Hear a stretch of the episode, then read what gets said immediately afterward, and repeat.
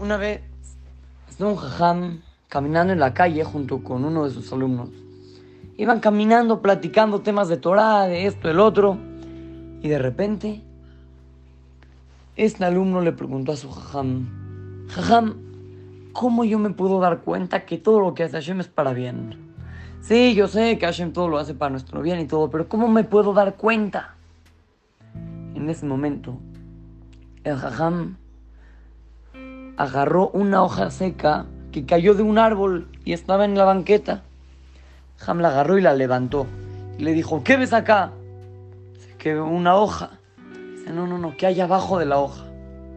Dice, uno se fija. Hay pues, cemento, ¿qué hay? Hay cemento. Le dice, no, no, fíjate bien. Se fija bien. Le dice, hay una hormiga. Había una hormiga ahí. Dice, ahora te das cuenta.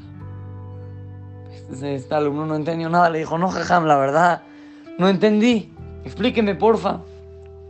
Y el jajam le dijo, mira, es muy simple. Esta hormiga le pidió a Hashem que quería sombra. Entonces Hashem hizo que justamente en ese momento se caiga una hoja seca del árbol de arriba y que caiga justamente en donde está ella. Y así le proporcionó sombra.